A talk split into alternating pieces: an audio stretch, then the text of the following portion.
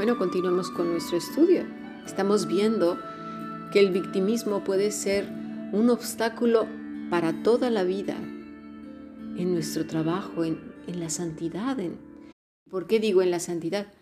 Porque es un pecado. Un pecado que es difícil a veces de identificar porque nos provoca ceguera y sordera espiritual porque ya está instalado de años la atención, la simpatía y el tiempo que una persona consigue del victimismo actúa como refuerzo.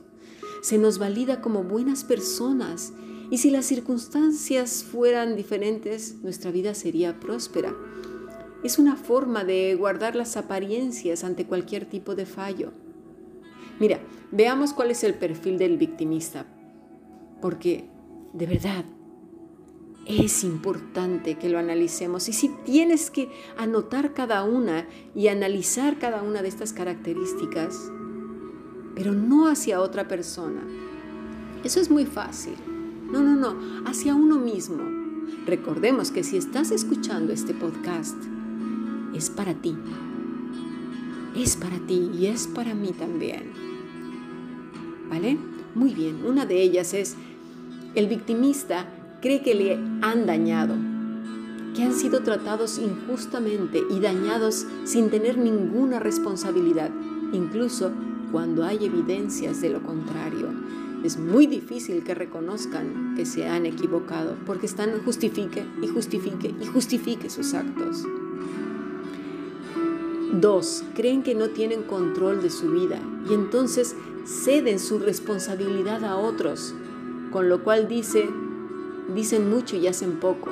Se centran en lo negativo y se recrean en el drama, es decir, prefieren que otras personas hagan lo que tienen que hacer ellos.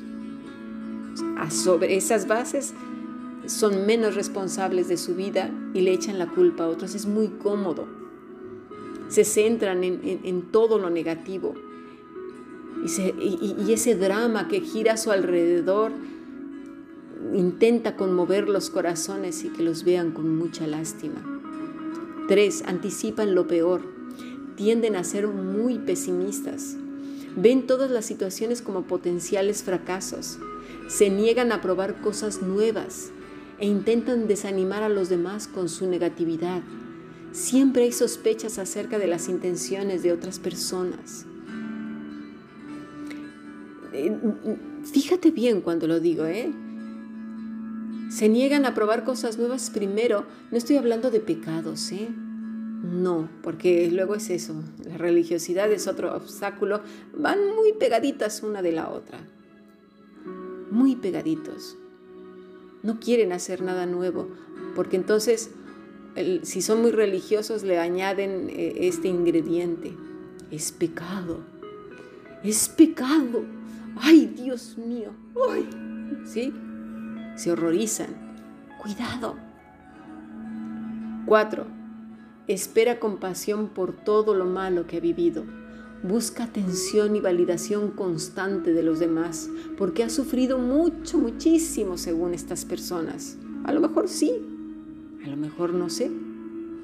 Pero lo que sí sabemos es que buscan atención y además refuerzan que no se lo merecen, o por valiente que ha sido, o como lo que sea, o porque sigue adelante. Pero necesitan sentirse valorados. Cinco, todos, incluso Dios, tienen la culpa. En ningún punto la persona asume ningún tipo de responsabilidad. ¿Sí? En su lugar le echa la culpa a los demás o a las circunstancias pero él o ella no. O Dios le echa la culpa. Bueno, es que Dios así lo quiso. No, no, no, ya he hablado muchas veces sobre todo aquellos podcasts de la conciencia, ¿sí? Cuando podemos corromper la conciencia. ¿eh? Mucho sucede con estas personas. Seis, uno de los rasgos más característicos es el sentimiento de lástima por uno mismo. Cree que la vida ha sido injusta y se lamenta constantemente con frases mm, más o menos porque yo, es que de verdad, qué mala suerte, es que, no sé, mi vida ha sido así, no, sin sentido, no, no entiendo por qué me ha ido tan mal. además tienen la idea de que otros tienen más suerte, son más felices, tienen mejores vidas que ella o él, y que él está sufriendo más que nadie o ella. Todos tienen mejores vidas. De esa manera refuerza y refuerza el victimismo, es decir, busca los privilegios, que, digo a sus ojos, que tienen otros para reforzar su victimismo. 7. Cuenta una versión exagerada de lo que ha ocurrido o directamente miente. Necesita hacerlo porque se ha acostumbrado a vivir en la sombra de la compasión y necesita seguir provocando la misma respuesta de los demás. Pero hagamos una pausa aquí y veamos si estos rasgos estaban en la vida de Elizabeth cuando decían que era la estéril, ¿verdad? ¿Verdad que no? Para nada. O en María. Uy, salió embarazada. Vaya drama la que se le va a armar con todos los vecinos y su familia y, familia política. Tampoco lo vemos en Zacarías cuando está siendo disciplinado. Ni en José, ni en Ana, ni en Manoa, ni en su esposa. Es importante que abundemos en este tema, porque entonces la disciplina no dará su fruto. ¿Por qué? Porque si la persona tiene instalada este, esta característica, este pecado de victimista en su corazón, en su alma, en su mente, ya tiene un patrón de pensamiento acartonado por años y poco flexible, será muy difícil, porque toda la disciplina que venga de lo alto la usará con estos puntos que acabamos de ver. Y dirá, ¿por qué yo? Es que no entiendo a Dios qué quiere conmigo que no le basta todo lo que estoy sufriendo. ¿Lo vemos lo importante que es? Vamos al punto 8. La víctima o el victimismo desarrolla una actitud negativa, creyendo que todo el mundo está ahí para hacerle daño. Da igual cual sea el comentario que haya, para él siempre tendrá una intención maliciosa y por tanto responde con una actitud defensiva. Además, siempre está buscando meterse en zonas de combate donde va a salir herido porque refuerza ese victimismo. ¿Sí? O las ocasiona incluso esas situaciones para que se refuerce el victimismo. 9. Tiene una tendencia a menospreciarse. Muestra la baja autoestima con auto, autohumillaciones. Usa términos como yo soy de lo peor, no puedo, soy un gusano, eh, soy un desastre, soy una peste, soy, eh, bueno, yo qué sé, un montón de cosas así, negativas hacia su persona. Porque la culpa es un mecanismo de protección y de poco avance. Se instala en el suceso y no hay manera de cambiarlo. Mira, creo que fue Einstein el que decía que si no hay movimiento, no hay cambio. Atrévete Cánsate de ser víctima. Hártate. Cambia, pídele a Dios que te cambie. Y hace esos, ya lo iremos viendo, ¿eh? me estoy adelantando quizás. Vamos al punto 10.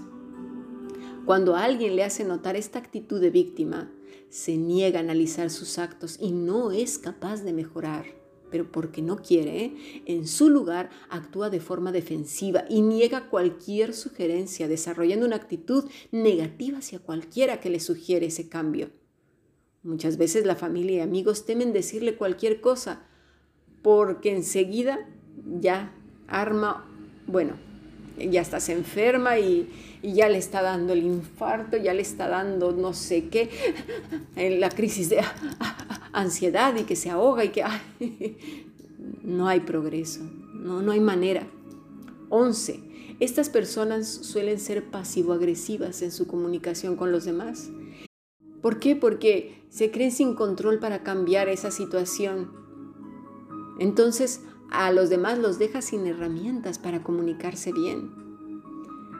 De esa manera la gente no pide lo que necesita, ni tampoco lo que siente, ¿Por qué? Porque ya sabe cuáles serán los resultados.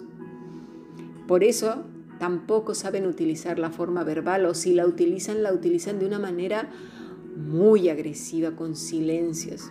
¿Te pasa algo? No, nada. ¿De verdad estás bien? No, sí. bueno, no es que yo estaba tan feliz.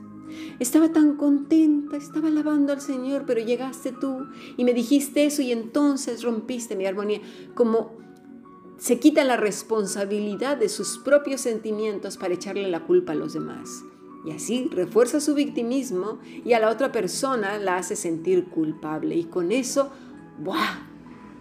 Ha logrado un punto más en su victimismo. Cuidado. 12. Realizan acciones contraproducentes. Se hacen autosabotaje de manera más o menos inconsciente porque, ya lo dije anteriormente, se meterán en situaciones que les conducen a un daño, incluso cuando hay mejores opciones. Así reafirman y reafirman su posición de víctimas.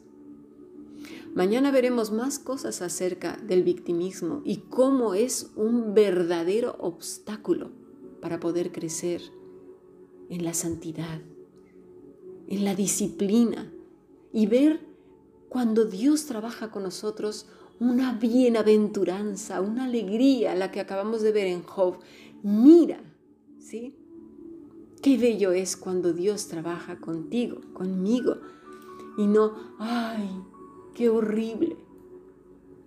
Dice Job 5:17, ¿no? He aquí cuán bienaventurado es el hombre a quien Dios reprende. No desprecies pues la disciplina del Todopoderoso. Esa fue la actitud de Zacarías. Dice el Salmo 94:12, bienaventurado el hombre a quien corriges. Ay Señor, y lo instruyes en tu ley. Pero si tenemos instalada esta personalidad, este pecado, mejor dicho, nunca veremos la disciplina como una bienaventuranza. La veremos como lo peor que nos pudo haber pasado y una vergüenza. Creo que tenemos un falso concepto de la disciplina. La disciplina es los ojos de Dios puestos en sus pequeños. Es una muestra más de su amor y de su bendición. Quiera Dios que en estos estudios nuestro corazón cambie y tengamos el correcto concepto de la disciplina de Dios hacia nuestras vidas. Sigamos aprendiendo bendiciones.